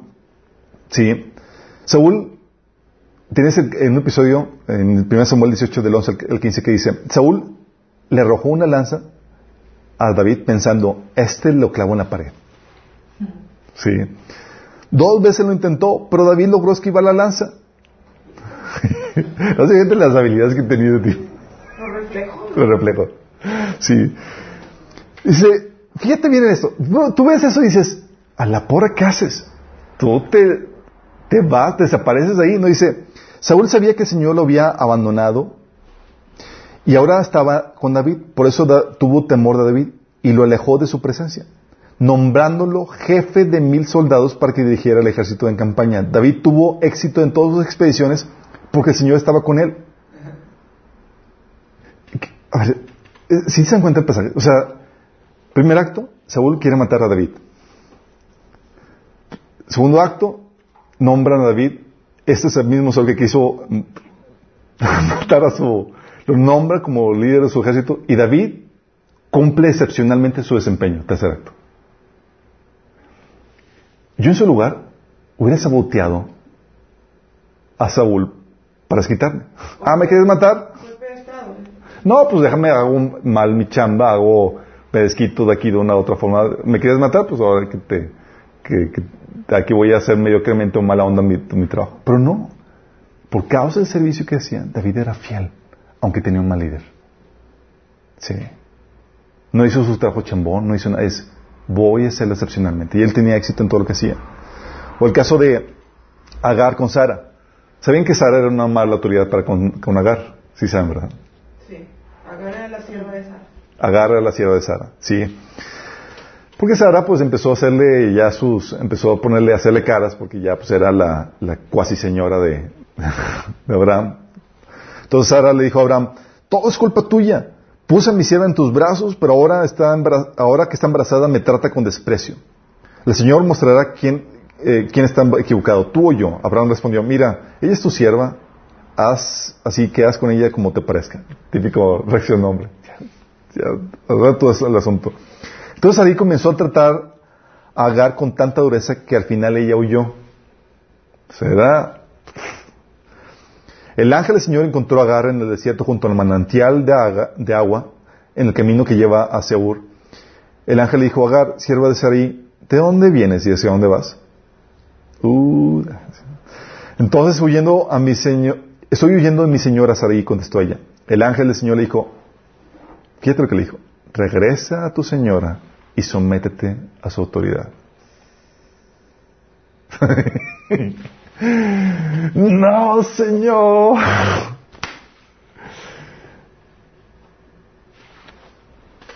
Que es difícil, ¿verdad? Pero es lo que el Señor nos hace. Y el Señor nos bendice con nuestra obediencia. El Señor después añadió al Señor, yo te daré la descende- y te daré más descendientes de los que puedas contar. Sí. Y es lo que el Señor hace. Dios bendice tu obediencia, pero tienes que someterte, eh, tienes que estar consciente del propósito del cual también estás sometiéndote a la autoridad. Es para realizar un servicio. Por causa del servicio, sométete. Sé fiel. Sí. Eso se lo dijo a Agar. Agar. Oye, Chuy, es que yo te quería Pero a ver, regresó, perdón. Regresó. Sí, regresó. Pero es que Agar también se la estaba bañando, se estaba burlando. Pero, de pero después, después se terminó yendo, ¿verdad? No, Ahora después. Abraham la, la despachó. Ah, ok. Sí. Ya oficialmente despido. Sí. Sí. Entonces, sométete a la visión, a la estrategia de la persona, de la autoridad que- establecida, y si no, cámbiate. Si es que te es permitido. No puedes cambiar de papá, no puedes cambiar de esposo, ¿sabes? Sí, hay, y, y hay, si hay ciertas cláusulas de salida en el matrimonio, eh, las cuales vemos en, en, en el taller de matrimonio no manicomio. Entonces, ¿te sometes a la visión o te separas? ¿Se acuerdan un caso de donde se separaron porque no están de acuerdo? Sí, este Bernabé y. Pablo y Bernabé. Sí, se tuvieron que separar. Pero no te quedes en rebelión. Oye, no te gusta, no te agrada la iglesia donde estás yendo y quieres hacer, sabotear ahí, hacer las cosas a tu modo y, y no someterte, salte mejor. No actúes en, en el principio de, de- de rebelión. Sé fiel si está- vas a estar ahí. También, y es ahí lo que el otro, reconoce que hay un límite al mal liderazgo. Sí hay un límite de tolerancia. Sí. Hay cosas que no debes permitir que sucedan y que exigen la desobediencia o una intervención para remover al mal liderazgo. Sí. Tienes que discernir cuándo y cómo. Algún principio claro es que no debes de traicionar tu conciencia. Sí, cuando Dios te muestra cosas y el liderazgo, la autoridad establecida se contrapone a lo que Dios establece, tienes permiso para desobedecer. Sí. Entonces, cuando trae injusticia la autoridad, opresión, maldad o roba tus libertades, tienes varias opciones que, te- puedes hacer.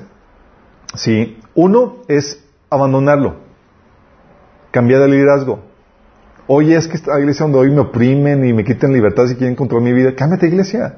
Oye, en el trabajo donde estoy me quieren eh, me manipul- cámbiate de trabajo, ¿sí? Hay situaciones donde puedes cambiarte. Por ejemplo, David estaba en una situación donde estaba soportando un mal líder. ¿Sabes qué hizo David? Se salió de los dominios de Saúl.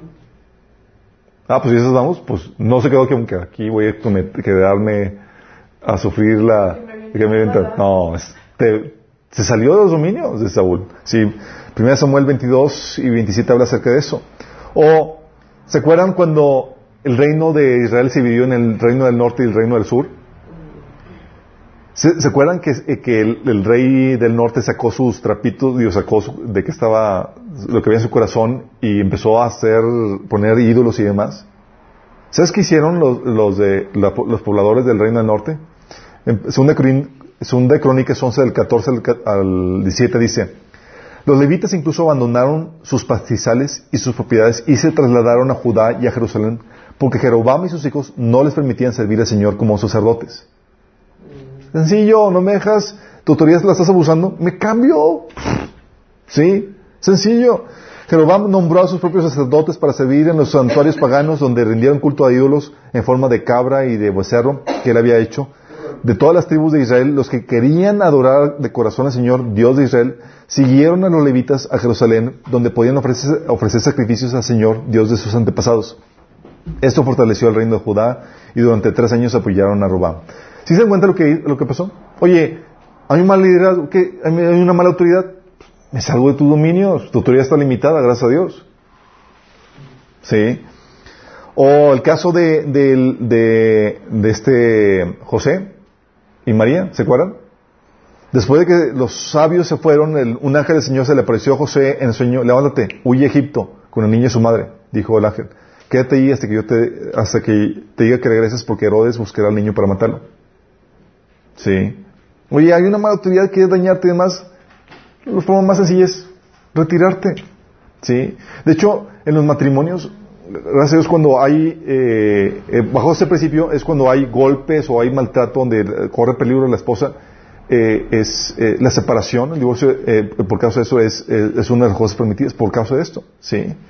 Sí. Te, te, te separan de, de una autoridad que te puede dañar.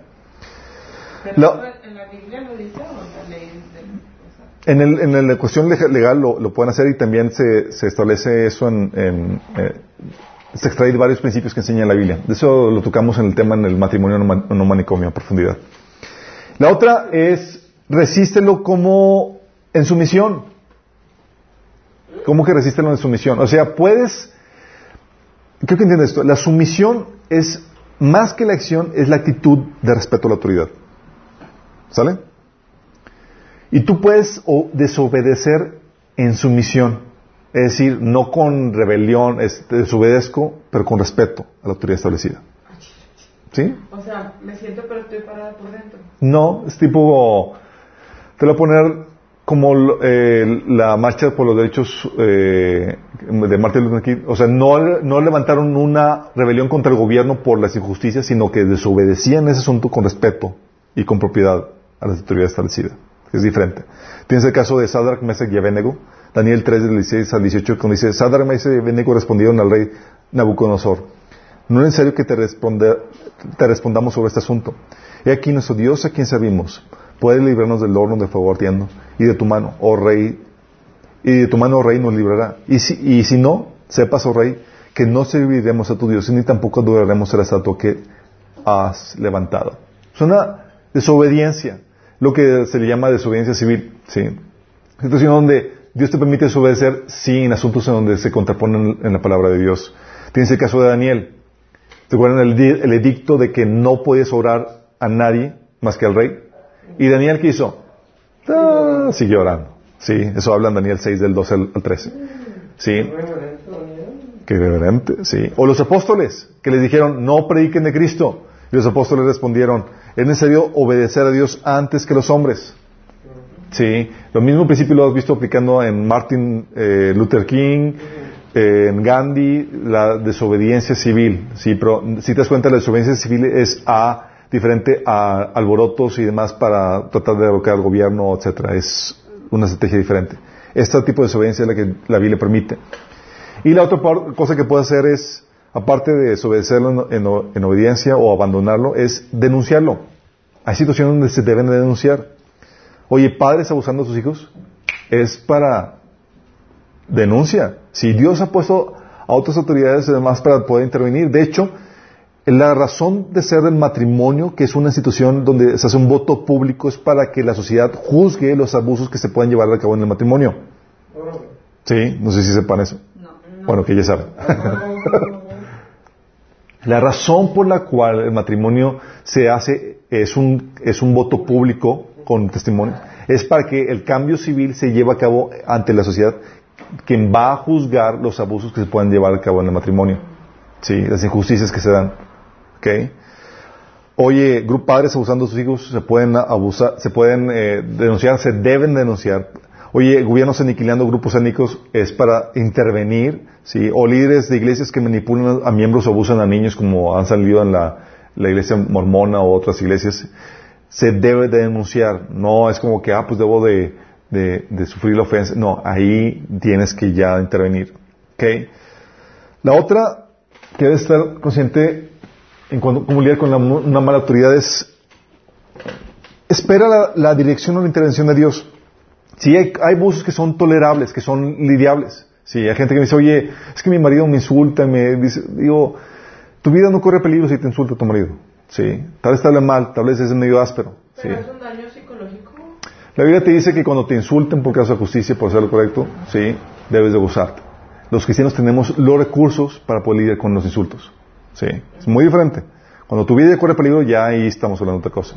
Sí, pero no el insulto, el maltrato. De hecho, la Biblia te, te enseña que, que hay maltratos que son, que son, que se puede sobrellevar. Por eso te dice que ames a tus enemigos y lo trates bien. Sí, no es como que no te dice que huyas, o porque hay una situación de maltrato tolerable, lidiable. Sí. O, sea, el punto es guiarte por lo que Dios te establece, no lo que llega a establecer la sociedad. Exactamente. Sí. No permitirlo, pero o sea, no estás hablando de eso. No estás hablando de voy a permitir. No, digo, hay veces donde es inevitable. Sí. Me voy a poner de. Y no se trata de ponerse pecho. Hay veces, y eso es donde la Biblia, te da la Biblia, por eso te dice que te da los recursos para eso. ¿sí? Dice la Biblia, por ejemplo, que el hombre, eh, la persona sabia ignora la ofensa, por ejemplo. ¿sí? Y si tu eh, prójimo te trata mal, tu enemigo te, digo, te trata, tú, tú debes de tratarlo bien. Tú tienes el... Eh, Te voy a poner el caso de, mi mamá. Mi mamá tuvo una situación de abuso por parte de mi papá donde la maltrataba, abusaba de ella y demás. Y ella aprendió esto del Señor y dijo, ¿sabes qué? Aprendió a ignorar, la ofensa. ¿Sí? Y en el abuso donde la ponía a trabajar extra, ella aprendió a hacerlo por su propia cuenta y iba a la, milla extra. Y a mí me desesperaba eso. Sí, porque yo quería los derechos demás. Entonces ella la forzaban a trabajar eh, de, tal forma y ella hacía el extra, cumpliendo así lo que Dios nos marcaba. Lo que hizo ella es esperó la dirección de intervención de Dios. Y cuando Dios dijo, ya está lista, Dios quita a mi papá de la casa. Así literalmente prohibido entrar a la casa. Sí, por una institución. ¿Qué hace, qué hace Dios? Cuando ya está listo, sí, Dios te puede dar, te da la dirección de moverte, sí, si es que puedes cambiar de liderazgo. Tienes el caso de, de, de José María, dijo, hey, muévanse chicos, este liderazgo hay que cambiarse de liderazgo, sí. O tiene la intervención, o puedes esperar la intervención de Dios para que Él remueva, lo cambie o te haga libre. Tienes el caso eh, de Saúl. David tuvo que esperar a que Dios le quitara la vida a Saúl. Y se le quitó. Y fue en el tiempo perfecto. No es como que estaba tarde, además. David ya había pasado la prueba, se había probado apto y fue librado de esa opresión, de ese, de mal liderazgo. Sí. Eh, y puedes esperarte que hasta que te sea dado el, ya que seas libre o que tengas tu autoridad. Sí, ya que tengas tu propia iglesia, tu propia empresa o tu propia familia. En el Inter mucha gente tiene que so- aguantar vara hasta que puedan tener los recursos para salir. Yo recuerdo, en mi casa, en mi, en mi situación, recuerdo, somos tres hermanos. Una eh, de mis hermanas no aguantó el trato mal de la mala autoridad y salió antes de, tiempo de la casa. Por la intención era salir para librarme del mal liderazgo. Sí. Y en mi caso, Dios me, me tenía, eh, Dios me- la instrucción de Dios era, quédate hasta que haya tratado, terminado de tratar contigo. Sí. Y pasé la prueba. Fue como que, wow, ya podía, sabía cómo lidiar con eso. Y eso me preparó para lo que sigue. Pero en ese, en ese, en ese proceso tú tienes que ser guiado por el Señor. Porque tú ya entiendes que no estás buscando tu comodidad, sino el trato, el- lo que Dios quiere forjar en tu vida. Es muy diferente. Y cuando caminas en ese paradigma, tú haces cosas diferentes de las que el mundo hace. Sí. Entonces tienes que ser guiado, esperar la dirección o la intervención de Dios. No caigas en manipulaciones o chantajes o amenazas, chicos. ¿sí? Ah, hay personas que con tal de, de librarse del mal liderazgo más caen en chantajes, en chantajes, manipulaciones. Eh, esto se da mucho con las esposas. Oye, el esposo está haciendo algo y están ahí atiborrando. Y, lo- algo que tienen las mujeres es que pueden hacer la vida de cuadritos a los hombres. Sí. Tienen una habilidad.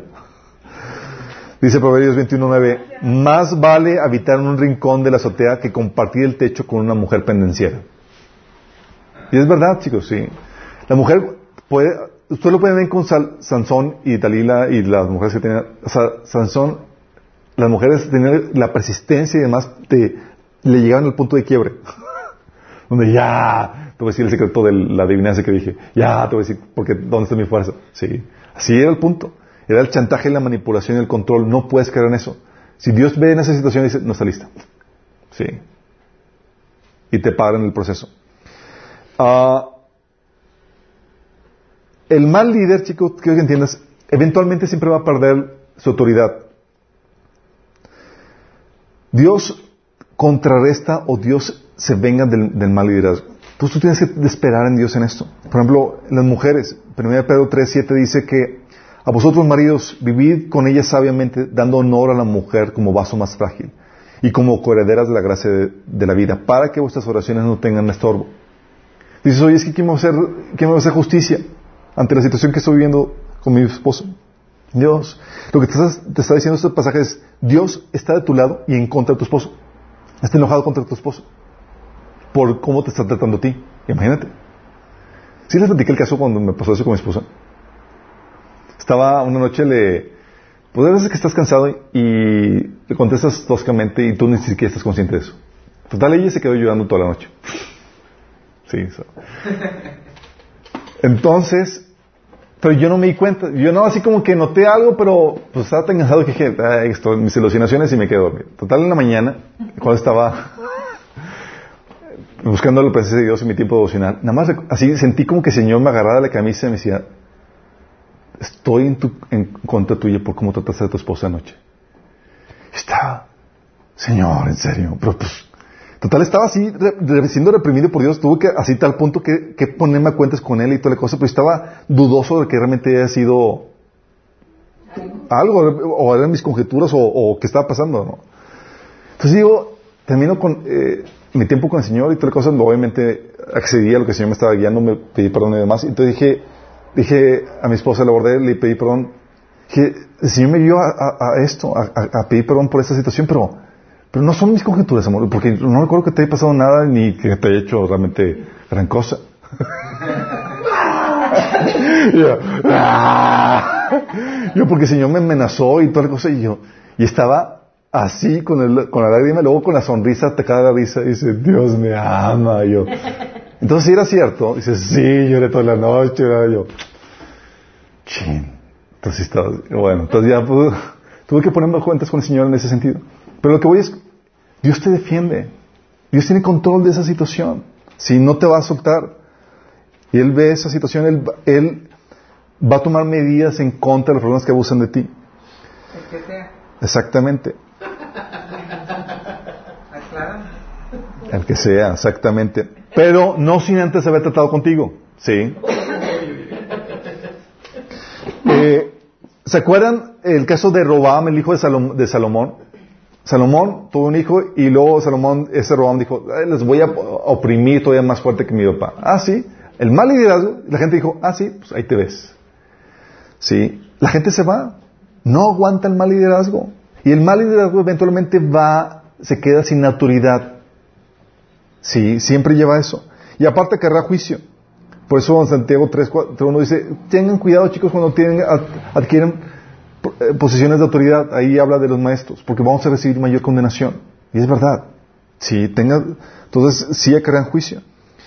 Y eventualmente a todos nos llega, eh, les llega su tiempo. Si tienes el caso de, de David, ya cuando pasó la prueba, ya cuando pasó el trato de Dios, ya cuando ya fue forjado, en 2 Samuel 5, eh, del 1 al 3, habla de cómo todas las, todas las tribus fueron con David a un gilo. Tenía trein- 33 años, o 30 años, ¿cuántos años tenía? 30, 33. Pasaron más... eh, tenía unos que, unos que, dicen algunos que tenían unos 14 años cuando fue ungido. El trato de Dios duró unos 15 años en su vida. El trato de Dios, el forjarse. Imagínense. Pero cuando ya pasó la prueba, se le dio aquello para el cual había nacido hacer. La problemática es que muchos cristianos no se dan cuenta que estamos en ese proceso de prueba donde el Señor vigila cómo reaccionamos ante las autoridades establecidas. Y estamos en el desierto dando vueltas y vueltas y vueltas y nunca cumplimos aquellas buenas obras que Dios preparó en tu mano para nosotros. Porque no estamos aptos, no estamos listos. Fuimos llamados a entrar a la tierra prometida, conquistar la tierra, y todavía sigues en el desierto. Segundo Timoteo 20, eh, 2, del 20 al 21 dice, pero en una, casa, en una casa grande no solamente hay utensilios de oro y de plata, sino también de madera y de barro. Unos son para usos honrosos y otros para usos viles. Así que si alguno se limpia de estas cosas, será instrumento para honra, santificado, útil al Señor y dispuesto para toda buena obra. Y eso, con eso termino, chicos. Si tú no te pules, si tú no te forjas en este proceso donde Dios te somete con malas autoridades, cuando lides con, con problemáticas de, en la autoridad, tú puedes, si no te sometes, tú vas a terminar siendo un Saúl. ¿Sí? Que Dios va a utilizarlo, pero para pulir a los David. Y tú no quieres ser Saúl. Tú quieres ser David. Así que cumple el propósito de Dios. Tú quieres ser un vaso honroso, no un vaso, ¿cómo se llama? Un vaso para usos viles. Sí. Porque Dios te va a sacar jugo, te va a, aprovechar. Así como tú quieras. Pero si te santificas, te, deja- te sometes al proceso de Dios, te dice, ok, este lo voy a utilizar para usos honrosos, va a ser un David. ¿No te sometes? Ok, vamos a hacer un- uno para usos viles. Va a ser un Saúl. Lo utiliza para pulir a otra gente. Sí. Y al final termina un, un final deshonroso. Y esto es importante no solamente por las obras que Dios diseñó de antemano para ti, de este trato depende que tú les llegues a cumplir. Imagínate lo fuerte que es esto. Pero no solamente es importante para eso, es importante para que se determine qué tanto autoridad vas a recibir cuando el Señor venga. Trono que ocuparás o no ocuparás. Sí. Acuérdate, David fue sometido al trato para poder ocupar, para ver si era apto para el trono. José también. David también. ¿Y tú? También. ¿Sí? ¿Terminas con una oración? Amado Padre Celestial, damos gracias, Padre, porque nos amas tanto, Señor, que sabes que es lo mejor para nuestra vida, Señor. Y nos sometes a procesos y a tratos que a veces no son agradables, pero que sabes que son lo que nos conviene, Señor. Padre, ayúdanos a estar conscientes de los tratos a los cuales tú nos sometes en nuestra vida, Señor. Y ayúdanos a pasar la prueba, Padre. No queremos estar eh, rondando por el desierto 40 años, Señor. Queremos cortar la prueba así como Jesús que pasó nada más 40 días en el desierto, Señor. Ayúdanos en este proceso, Señor. Forja lo que tengas que forjar. Quita el orgullo. Ayúdanos a ser fieles, obedientes a ti, Señor. A tratar la autoridad con respeto, con honra, Señor. A pesar de sus debilidades y deficiencias, Señor. Que podamos ser igual como eres tú, Señor. Y que podamos demostrarte con nuestras acciones que somos dignos, Señor, de una mayor autoridad. Te lo pedimos en, en el nombre de Jesús. Amén. Vamos al próximo martes. Amen